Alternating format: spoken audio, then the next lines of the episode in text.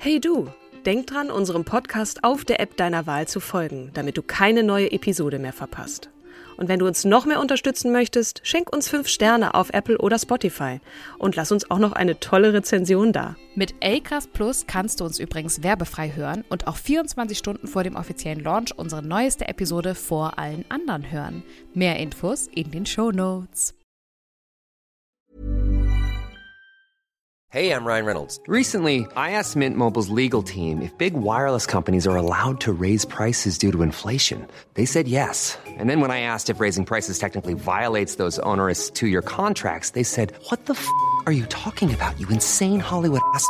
So to recap, we're cutting the price of Mint Unlimited from $30 a month to just $15 a month. Give it a try at mintmobile.com slash switch. $45 up front for three months plus taxes and fees. Promo for new customers for limited time. Unlimited more than 40 gigabytes per month. Slows. Full terms at mintmobile.com.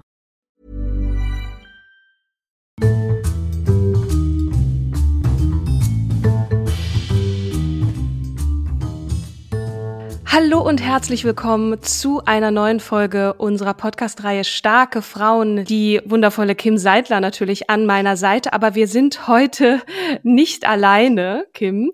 Wir Ja, haben stimmt. Wir haben einen Gast oder eine Gästin. Müssen wir Gast gendern eigentlich? Das äh, können wir uns noch mal überlegen im Laufe äh, der Sendung. Eine eine Frau eingeladen, die uns äh, tatsächlich angeschrieben hat und wir haben daraufhin beschlossen, sie einzuladen, weil sie nämlich eine Pionierin ist, eine erste Frau. Was äh, in in welcher Branche? Das wird sie uns gleich sagen, nämlich Mona El Mansouri. Herzlich willkommen, liebe Mona. Hallo ihr beiden, vielen, vielen Dank für die Einladung und ich freue mich sehr, dass ich heute bei euch sein darf. Ja, vielen Dank, dass du das Interview heute mit uns machst. Du bist äh, die dritte, wenn ich richtig gezählt habe. Ne? Unser erstes Interview war mit Lore Maria Pesche-Gutzeit, das zweite mit deinem Bruder Katrin, Daniel Jakob und jetzt das dritte mit dir, Mona. Ich würde dich bitten, dich einmal kurz vorzustellen. Wer bist du, was kannst du und was machst du so den lieben langen Tag? Also ich heiße Mona El Mansouri, ich bin 55 Jahre, ich werde jetzt dieses Jahr 56. Ich bin seit über 20 Jahren Werbefilmregisseurin, ähm, war mit einer Kollegin, also eine gibt's noch, die mir einfällt, die, sagen wir mal, wir waren die Ersten. Ich war die Erste, sie war die Erste, wir waren gleichzeitig die Ersten damals in der deutschen Werbelandschaft. Und äh, inzwischen, ich drehe immer noch in der Tat wie so ein denkt man manchmal ein bisschen wie ein Fossil. Und äh, ich habe aber seit ein paar Jahren auch noch so ein, sage ich mal, ein zweites Standbein. Meine zweite Leidenschaft neben äh, dem Bereich Film waren schon immer die Pferde. Und ich habe vor ein paar Jahren eine Ausbildung gemacht zu einem pferdegestützten Coach weil mir das Thema Persönlichkeitsentwicklung sehr äh, äh, liegt und ich seit, seit, das war immer eine weitere, sage ich mal, ein großes Hobby von mir. Und dann habe ich diverse weitere Coaching-Ausbildungen gemacht zum Business-Trainer. Und das baue ich so nebenher auf äh, und habe eben diverse, verbinde quasi die verschiedenen Welten miteinander, nennen wir es mal so. Das war ein super Elevator-Pitch und auf jeden Fall Genau. schon mal so zwei, zwei große Säulen, an denen wir uns jetzt mal so ein bisschen entlanghangeln. Ich starte einfach mal mit dem Werbeteil. Mich würde interessieren oder uns würde interessieren, wie hat das angefangen? ne? Ich habe in einem Interview gehört, du hast noch überlegt, Journalistin oder Tierärztin zu werden. Die Pferde, zu denen kommen wir ja gleich noch. Wie kam das Thema Werbung zu dir? Erstmal, wie bist du in der Branche gestartet? Also ehrlich gesagt war es ein bisschen auch äh, Zufall, kann man nicht anders sagen. Ich hing nach dem Abitur so ein bisschen in der Luft. Also die Tierärztin wurde mir dann klar, äh, was das letztendlich bedeutet. Ich hatte eigentlich keine Lust, noch mal fünf, sechs, sieben Jahre zu studieren. Ich wollte ehrlich gesagt schnell Geld verdienen. Also ich hatte keine Lust wieder auf, auf Mhm. Schulbank. Das war das eine. Zweite war Journalismus in der Tat äh, ein großes. Ich schreibe sehr gerne. Ähm, hatte auch schon die Unterlagen für die Deutsche Journalistenschule in München und hatte auch ein wirklich tolles Thema. Und irgendwie kam dann durch Zufall habe ich ein Praktikum in der Werbeagentur damals einer sehr angesagten bekommen. Darf ich fragen, welche das war? Äh, Das war eine Tochtergesellschaft damals von Serviceplan München. Mhm. Den Serviceplan gibt es ja in dem Sinne auch immer noch. Ja. Und ähm, irgendwie hat mir die Branche gut gefallen. Also das war einfach, das hat mir, ich war habe dann ziemlich schnell im Textbereich gearbeitet und durfte schreiben und das war so frei, wild, Spielwiese. Und damit bin ich da eigentlich in Wahrheit hängen geblieben, habe parallel eine Ausbildung gemacht zum Kommunikationswirt. Ja, also das waren so die Anfänge, warum ich in der Werbung gelandet bin. Und zu der Regie äh, kam ich deshalb, ähm, weil es damals dann einen ersten sogenannten äh, Film-Workshop gab für Junior-Texter und Junior-Kreativdirektoren aus Deutschlands Werbeagenturen. Da habe ich dann auch ein paar kennengelernt, die also dann wirklich die ganz Großen wurden in Deutschland. Ähm, und an dem Wochenende ging es um das Thema Werbefilm.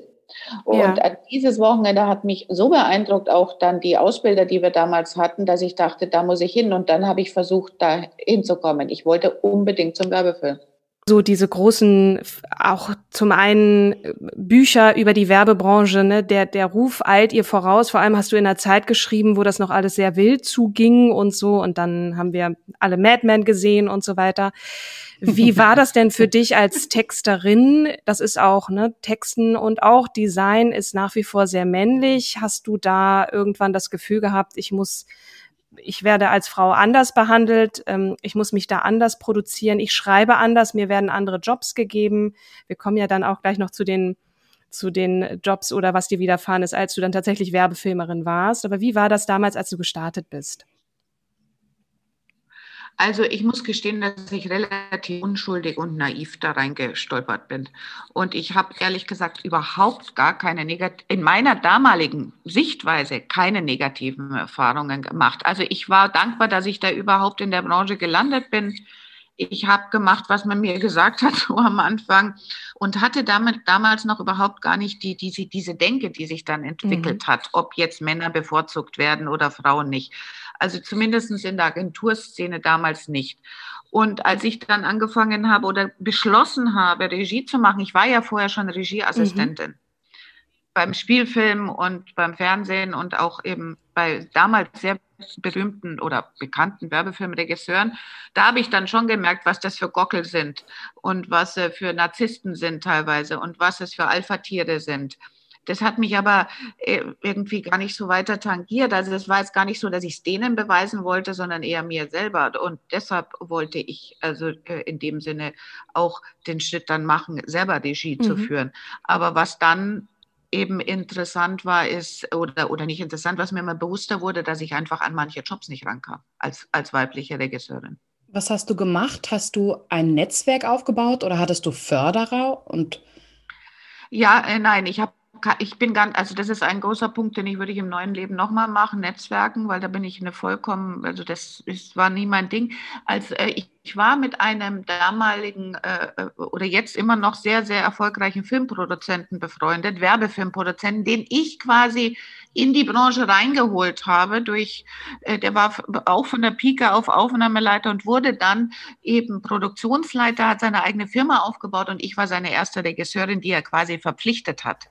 Ich war sein Pferd im Stall und wir haben uns also eher äh, gegenseitig bereichert und dem, äh, also wir zusammen haben quasi ähm, das Ding gewuppt. Er hat die Jobs angezogen, ich habe sie ausgeführt oder umgekehrt.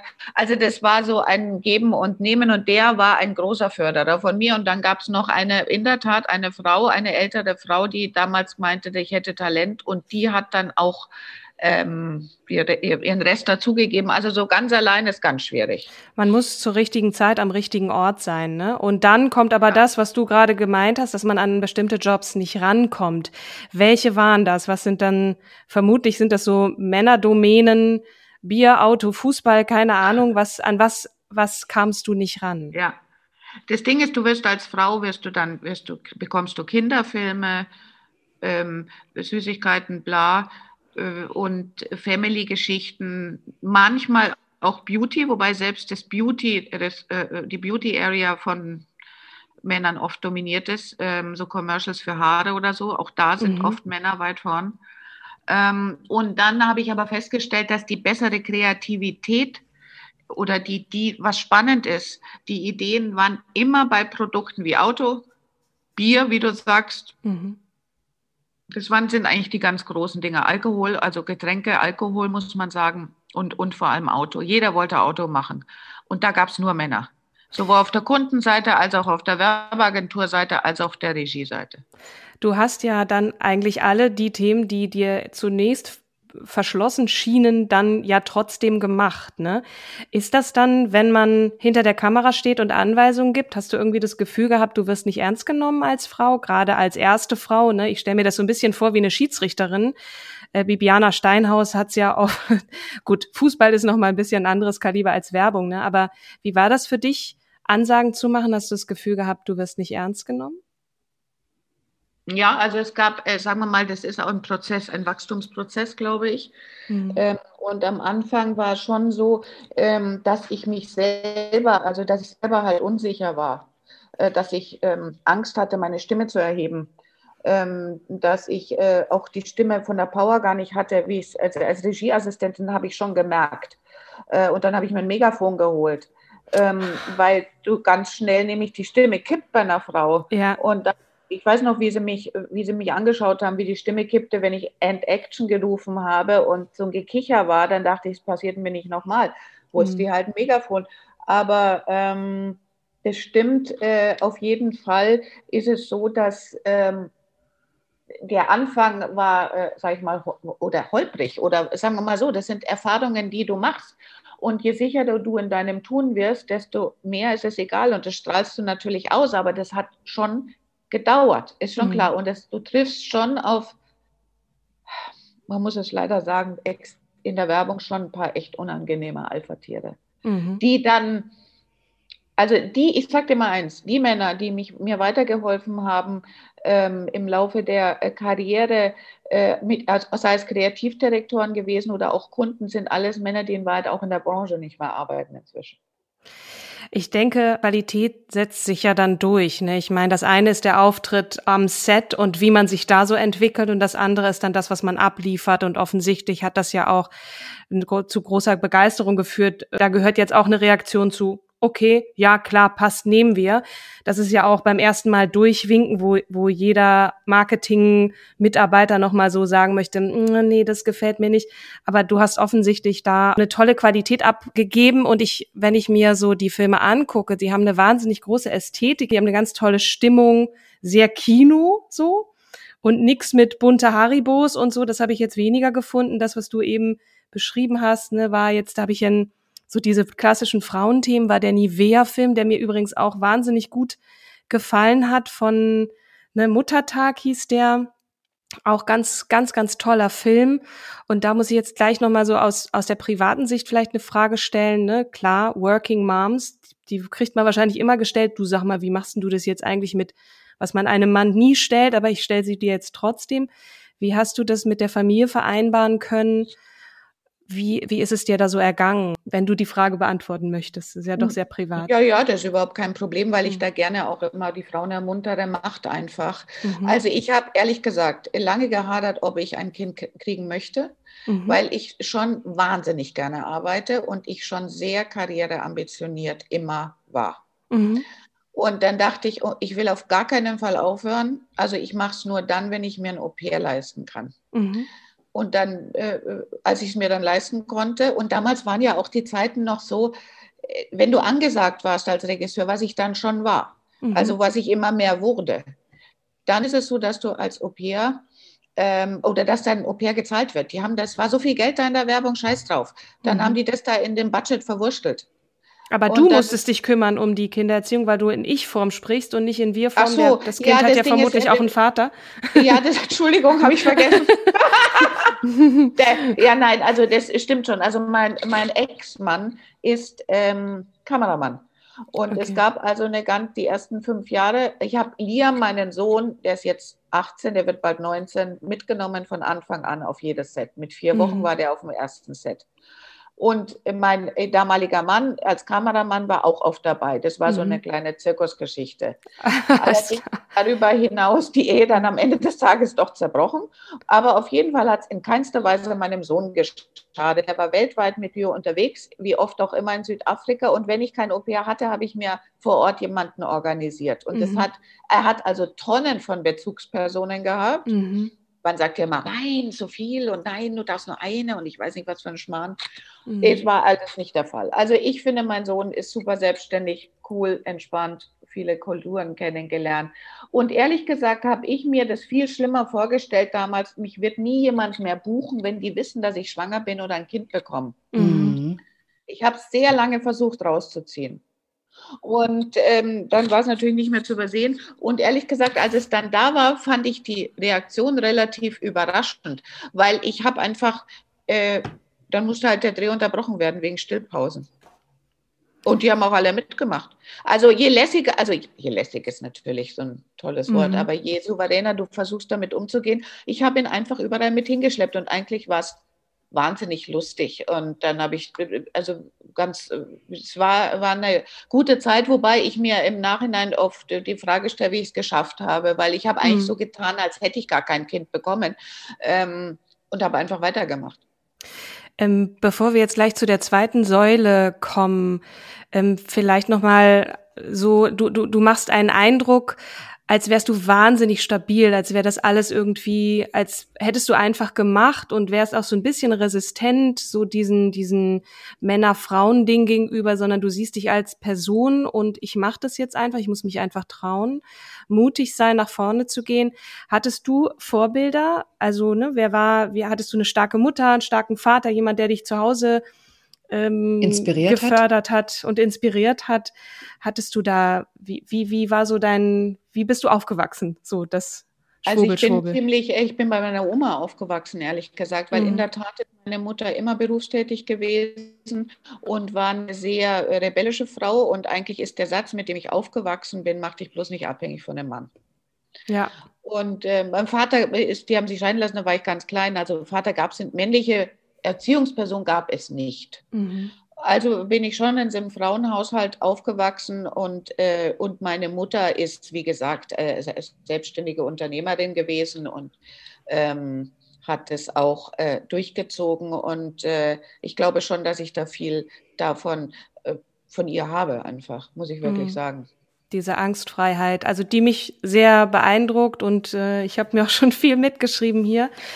Ähm, jetzt kommt jetzt ein. Ich muss mhm. sagen, Kim, äh, entschuldige, dass ich unterbreche, Katrin, aber es ist, darf nicht, äh, das ist ein Prozess. Ich bin 55. Mhm. Ja. Und ab 30, als ich anfing mit der Regie, es sind, es sind viele Tränen geflossen, das kann man schon mal auch mal sagen. Mhm. Und viele aufstehen, weitermachen. Mhm. Die Absagen, die ich kassiert habe, ich hätte, danke mir manchmal, ich hätte es aufschreiben sollen.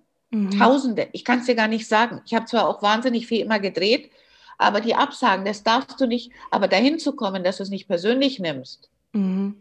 sondern dass du das darauf, äh, äh, dass du das quasi abkoppelst von deiner, du bist deshalb kein besserer oder schlechterer Mensch. Ja. Das war echt, äh, das ist, und resilient stimmt, das Wort kannte ich damals noch gar nicht, mhm. weil es so viel Ohrfeigen hagelte. Hat es geholfen, dass du in, in einem sehr männlichen ganz kurz noch die letzte eine Frage, äh, in einem sehr männlichen Umfeld äh, da gestartet bist? Hat das eher geholfen, dass es dich angespornt hat oder? Ja, ja in der Tat, weil mhm. mir ging es wahnsinnig auf den Wecker. Also auch, ehrlich gesagt, auch die zwei bekannten männlichen Werbefilmregisseure, mit denen ich eine Weile wirklich sehr viel gearbeitet habe, ähm, dachte ich mir, ist lächerlich, das kann ich auch. Also ich mhm. meine, äh, ich habe auch wirklich Top-Leute kennengelernt, so ist es nicht, aber generell, die kochen auch nur mit Wasser. Also entspann dich mal. Ja. Und das ist einfach, das ist auch wirklich, äh, und meine Oma hat immer gesagt, stell dir alle nackt vor, die sitzen auch nur im Klo. Da dachte ich, ja, den, den, den, Spruch habe ich mir auch immer zu, zu Rate gezogen, wenn ich irgendwelche Versagensängste hatte. Wie bist ja. du dann ähm, in, in, deinen, in den jungen Jahren damit umgegangen, wenn du zum Beispiel ähm, merkst, äh, dich vielleicht geschämt hast dafür, dass deine Stimme gebrochen ist, dann hast du eine Lösung gefunden mit dem Megafon aber diese, es hagelt Ohrfeigen und ich glaube, oder ich kenne das jedenfalls, dass man dann anfängt, an sich selber zu zweifeln. Was hast du da genommen für dich oder genutzt für dich? Kommen wir später auch auf das jetzige Coaching, aber in der damaligen Zeit, ähm, wie hast du dich selber da vielleicht gecoacht? Also äh, in der, da habe ich wahrscheinlich, weil ich schon immer, wie gesagt, eine irrsinnige Leseratte auch war und äh, Psychologie und Philosophie liebe, ähm, die Bücher waren mein Trost. Also wirklich, muss ich wirklich sagen, Philosophie ist ein Trost. Mhm. Wie, wie lebst du ein gutes Leben? Also ich habe mir diese Frage schon relativ früh gestellt, auch nach dem Sinn. Und wie kriege ich das hin? Ähm, das ist was, das hab, da habe ich auch Abitur drin gemacht, ein Abiturfach war davon. Also, also in der Tat habe ich schon in jungen Jahren mich das sehr interessiert. Die, der Wachstum des Geistes, wie komme ich mit Hindernissen klar? Mhm. Äh, äh, ähm, das war das eine. Und dann die Pferde, ehrlich gesagt. Die Pferde haben mich immer wieder, äh, wie man so blöd, das hört sich ja peinlich an, ins Jetzt geholt. Aber die Pferde sind so heilend. Die Arbeit mit den Pferden ist irrsinnig heilend. Geerdet und runtergeholt, und, äh, ne? Ja. Du bist in ja. so einem Hamsterrad in deinem Gehirn drin und dann Genau. hast du mit einem Tier zu tun und dieses Tier, in diesem Falle Pferd, holt dich runter. Genau, und das, dem Pferd ist es nämlich wurscht, wer vor ihm steht. Mhm. Ähm, ob das jetzt Mercedes-Vorstand ist oder äh, der und der wichtige Regisseur, das ist das wurscht. Äh, äh, Also diese, diese Arbeit mit den Pferden und die waren immer an meiner Seite, seit ich, ich meine, ich habe relativ spät mein erstes Pferd gekauft, das stimmt nicht, was ich sage, mit 40. Aber du hattest ja, du warst früher Reiterin gewesen, ne? Ja, ganz früher. Aber dann Mhm. habe ich natürlich in den heißen Phasen des Karriereaufbaus zwischen 30 und 40 habe ich, bin ich nicht geritten. Aber da, darum sage ich jetzt gerade, äh, wenn du mich so fragst, wie habe ich mich gerade in den ersten fünf Jahren, weil ich habe fünf bis sechs Jahre gebraucht, bis ich oben war. Mhm. Und Wow. wäre ich nach LA gegangen, ähm, wäre die Karriere vielleicht hätte noch mal eine andere Richtung genommen, was wir eigentlich wollten, aber ich wollte nicht weg, ich wollte nicht nach Hollywood, ist ja auch wurscht. Aber ähm, ich frage mich gerade, wie ich das gemacht habe. Ich habe eigentlich, glaube ich, es ist vielleicht auch eine, An vielleicht ist es angeboren, genetisch ein bisschen, ich habe einfach weitergemacht. Es hilft ja nichts. Es ist, äh, das ist, es hat mich, ich habe so gebrannt für die Sache Mhm. Mhm. dass es mir wurscht war. Also nicht wurscht stimmt auch nicht, aber dass ich halt immer wieder motiviert wurde, den zeige ich es. Aber ich habe es so weit getrieben, dass es halt dann ab irgendeinem Punkt war ich auch müde. Wie Mhm. Es war dann irgendwo bist du Kampf gegen die Windmühle. Mhm. Was ist dann passiert? Was hast du dann beschlossen? Ne? Also ich deute jetzt einfach, dass irgendwann der Punkt angekommen war, Sättigung, nicht mehr können, irgendwie der Wunsch der Veränderung, ne, des, des Andersblühens. Also, ne, du hast ja dann auch ein, ein Hörbuch darüber gemacht, Aufblühen statt Verblühen. Das hat auch sicherlich damit zu tun, wie man als Frau an irgendeinen Punkt kommt, wo man dann feststellt, ne, man, man ist, ja, in den Wechseljahren. Und die haben ja nicht nur hormonell was zu tun, sondern auch gedanklich, spirituell, wie auch immer, was ist dann passiert. dass wenn man, wenn man weiter wächst im Kopf, das ist ein wichtiges Thema, auch wenn man spätestens ab 50, wie will man ins letzte Lebensdrittel stolpern? Will man einfach so reinstolpern? Oder will man, ich finde, ich finde äh, Frauen toll wie Astrid Lindgren zum Beispiel, die mit 90 noch geschrieben hat. Mhm. Ich liebe Menschen, die weitermachen. Also es hat Mhm. jetzt gar nichts mit einer herkömmlichen Karriere zu tun, sondern die weiter neugierig bleiben im Alter. Aber das musst du dir natürlich überlegen. Was soll es dann sein, wenn du keinen Job mehr kriegst? Fängst du noch mal was ganz was Neues an? Traust du dich Mhm. oder nicht? Und aber für mich ist wichtig, dieses ganze Coaching-Thema ist ein Langzeitprojekt, weil ich glaube, dass ich viel weitergeben kann aufgrund meiner meiner Karriere. Also das war sozusagen die Initialzündung, dass du gesagt hast, ich Ja. habe eigentlich so viel gelernt, das Wissen möchte ich weitergeben. Ja. Du adressierst vorrangig ja Frauen. Jetzt hatte ich auf deiner Homepage aber auch gesehen, dass du auch dich geöffnet hast für Männer, also Business Coaching. Ne? Wie kam es genau dazu, dass du gesagt hast, ich richte mich erstmal direkt an Frauen? Welchen Impact erhoffst du dir damit? Also die Frauengeschichte war deshalb, weil ich im Laufe dieser 20, 25 Jahre in den Unternehmen so wahnsinnig viel Frauen getroffen habe, die alle nicht oben waren, alle wahnsinnig CEO. Und ich habe immer zu tun gehabt mit Marketingleitern, Marketingchefs international oder nicht. Das waren meistens Männer. Also in den letzten Jahren ist hier und da mal eine Frau aufgetaucht. Und die Arbeit wurde gemacht von den fleißigen Bienchen darunter. Ich habe auch sehr viel schlechte Unternehmenskultur gesehen in den groß, in vielen, vielen Unternehmen. Mhm. Und dann dachte ich, ja, also es ist nicht so, ich liebe Männer, so ist es nicht, ja. Und ich finde am besten ist überhaupt ein gemischtes Team, aber Mhm. mit souveränen Männern. Das ist äh, überhaupt. Aber und eine Frau muss es ja auch wollen in die erste Reihe. Na, Und absolut. es gibt, man, es ist einfach auch so, es gibt auch viele, die wollen es nicht, weil es ist anstrengend und es fällt dir nicht in den Schoß. Mona, da Mhm. bin ich komplett bei dir. Das Einzige ist halt, ne, wir kennen ja das Thema gläserne Decke. Es gibt die Frauen, die wollen das gerne, aber sie können es nicht, weil die gläserne Decke drüber einfach herrscht. Und Dann haben wir wieder Boys Club, Net Männer unter äh, Männer fördern Männer und so weiter und so fort. Deswegen finde ich das total gut, wenn du sagst, äh, mit meinem Coaching und äh, den, den Impact, den ich bieten kann, ist es, ich gebe Handwerkzeug Frauen in die Hand, wie sie es schaffen können, ähm, einfach den Step nach oben zu, zu ergattern. Oder zumindest dann zu sagen, ähm, vielen Dank, dann mache ich mich selbstständig und gründe mein eigenes Unternehmen. Genau. Ja. Es ist auch dieses Anstrengende, was du gerade angesprochen hast, ne? da hochzukommen durch diese gläserne Decke. Okay, jetzt haben wir die leicht geöffnet, zumindest für die Vorstände, ne? über ein Gesetz. Aber das, da als Frau nach oben zu kommen, es ist immer wieder diese Absagen und immer und immer wieder. Es ist wahnsinnig anstrengend und hinzu kommt auch, ne, ähm, Familiengründung, sagt immer die Frau, lass uns doch mal und ach ja, ich habe ja auch noch eine Karriere und das hängt halt doch immer, wir sehen es in Corona-Zeiten besonders an den Frauen und diese Doppelbelastung, da muss ja, das muss, da musst du eine wahnsinnige Stärke haben, eine Resilienz genetisch oder erzogen, wir wissen es nicht, ne? Also es ist sicherlich eine Mischung aus beidem. Das ist un ultra anstrengend und sicherlich auch ein Grund, warum sich da so wenige Frauen in diese Männerdomäne da nach oben trauen. Das ist jetzt eine, meine Beobachtung. Ja. Wie kann ich mir ein Coaching bei dir vorstellen? es kommt darauf an, was du möchtest als, als, als, als Kundin oder was du eben, was du für ein Thema hast. Also ich, ich, ich habe verschiedene Säulen, ich vermische das, sage ich jetzt mal.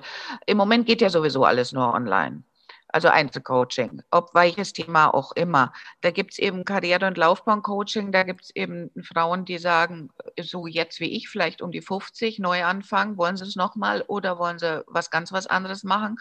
Also es hängt wirklich vom Thema ab. Wenn ich zum Beispiel pferdegestütztes Coaching, das ist natürlich im Moment auch eine schwierige Sache. Ja, einfach aufgrund der, von Corona ne, bringe ich aber oft in die Kombination mit ein, dass die äh, Kunden oder Kundinnen eben, sage ich mal, ein klassisches Coaching bekommen, je nach Thema und das Ganze dann nochmal mit dem Pferd oder mit den Pferden, was dann sehr spannend für viele ist, wenn es um Auftreten geht, um Selbstwirksamkeit, um Selbstwertgefühl, folgt dir das Pferd und so. Also das sind, da gibt es einfach verschiedene Ansatzpunkte, aber mein Herz liegt schon auch beim Teamcoaching, muss ich sagen.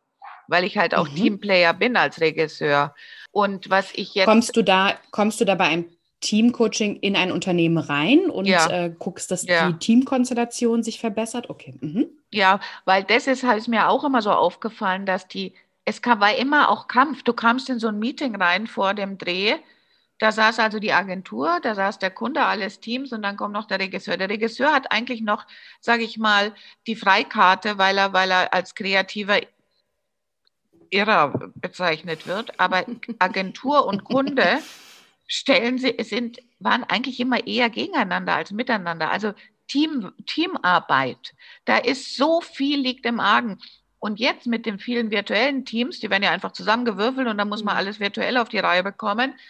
Wenn dann Corona hoffentlich irgendwann eingedämmt ist, würde ich wahnsinnig gerne auch in den Unternehmen wenigstens einmal im Monat ein Präsenzteam-Workshop äh, machen, zwei Tage, weil es geht um Vertrauen. Also das ist, es, man muss heutzutage ganz anders arbeiten, also New Work und all diese Sachen, wie sich Unternehmen auch verändern. Das gibt ja nicht mehr diesen, also es gibt den schon noch, aber es verändert sich, dass Teams mehr Empowerment bekommen und ganz anders arbeiten müssen und das Vertrauen ein ganz wichtiger Punkt. Also darum ist es je nach Thema verschiedene Ansätze, aber ich finde Teamwork schon, also Teamarbeit mit einem Coaching schon auch echt spannend. Und kannst du mir noch ein bisschen oder uns besser gesagt ein bisschen was über das Pferdecoaching erzählen? Also was, was hast du, wie, wie bist du auf diese Initialzündung gekommen und was beobachtest du, was mit den Menschen passiert, wenn sie mit den Pferden arbeiten? Also ehrlich gesagt, die Initialzündung hatte ich schon vor bestimmt. Das war eben das, da war ich mit, wo ich sagte, der erste Break im Kopf war mit Burnout mit 40, wo ich dachte, ich muss was anderes machen. Ich kann diese Branche, nicht den Film, ich liebe Film und ich liebe Storytelling, ähm, aber ich konnte die Branche da nicht mehr ertragen.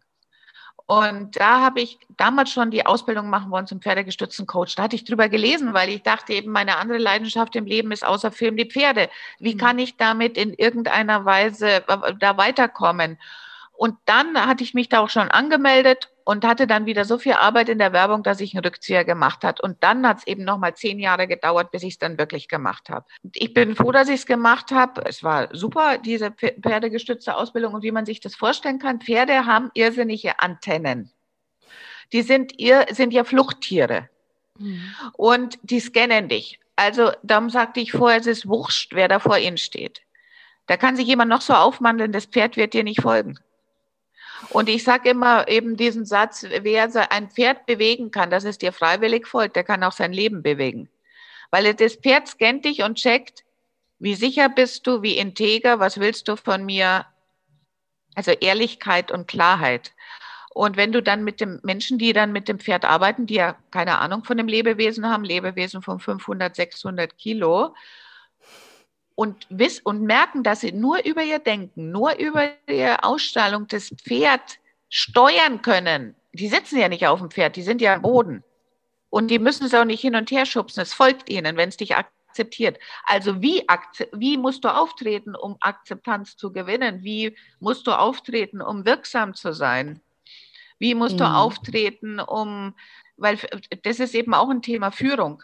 Ich mhm. habe mich immer mit Führung, mit menschlicher Führung beschäftigt. Als Regisseur musst du ja führen. Aber wie führst du in Anführungsstrichlein richtig? Und da helfen dir die Pferde auch so, weil im besten, man sagt ja so, also ich finde es wahnsinnig toll, den, den, den Gedanken, wer führen will, muss folgen lernen.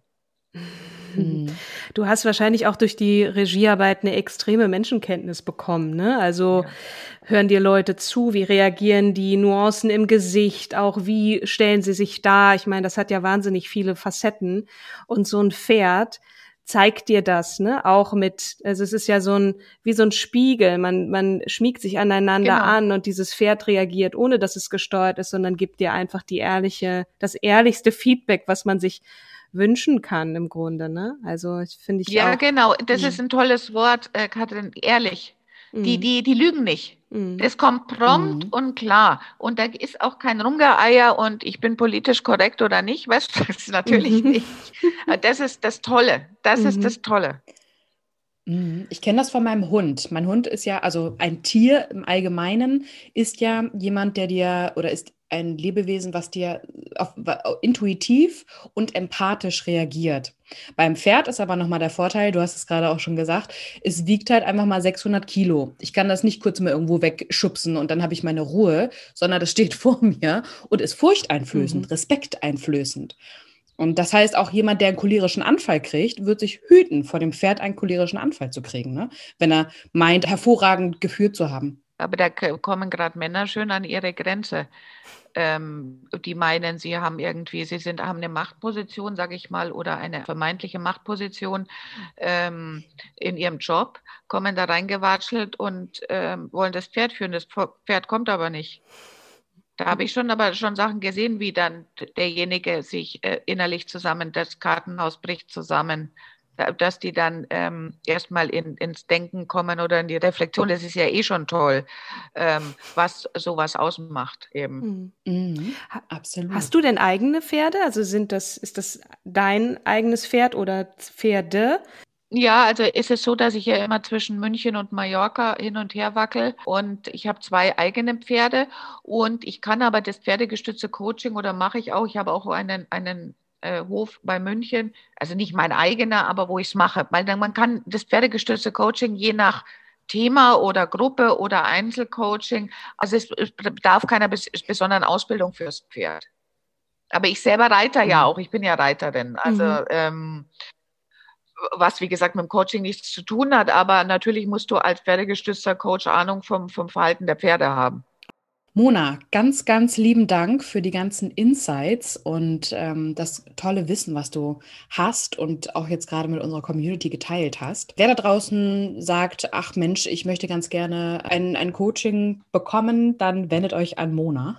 Mona L. Mansuri mit ou.com. Wir stellen das natürlich auch noch unten in die Show Notes. Also wer mit dir Kontakt aufnehmen möchte, am besten würde ich sagen über die, die äh, Website. Da sind auch die ganzen Kontaktdaten da. Liebe Mona, wir sind, und ich spreche jetzt einfach mal auch für dich mit, Kim, sehr begeistert ja. von dir und äh, danken dir für deine Zeit und freuen uns auch darauf, dass wir diese Folge mit euch da draußen teilen können und sind sehr gespannt, was ihr zurückschreibt, euer Feedback. Und äh, ja, da bleibt mir jetzt nur noch vielen Dank. Vielen Dank zu sagen. Ja, vielen, vielen Dank. Ich danke euch, dass ich da sein durfte. danke, liebe Mona. Bis, Bis zum, zum, nächsten Mal. Mal. Ne? Tschüss.